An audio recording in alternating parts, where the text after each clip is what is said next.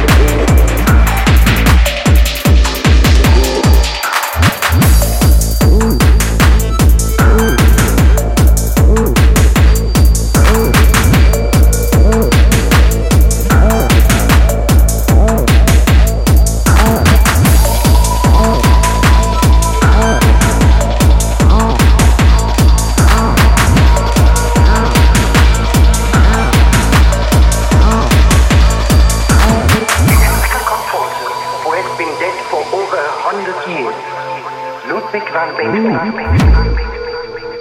let's get that ball rolling right now. now, now. Oh.